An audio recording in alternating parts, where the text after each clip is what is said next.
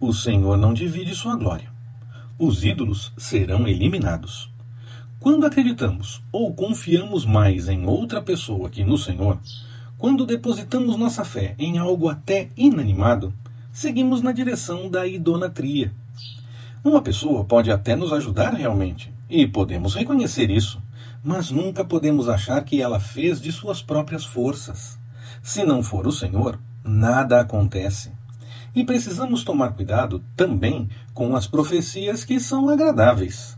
Podem ter aparência de seriedade, mas partir de falsos profetas. O Senhor tem compromisso com sua revelação e não com a vontade das pessoas. Essa mensagem fez diferença na sua vida? Deixe seu testemunho nos comentários.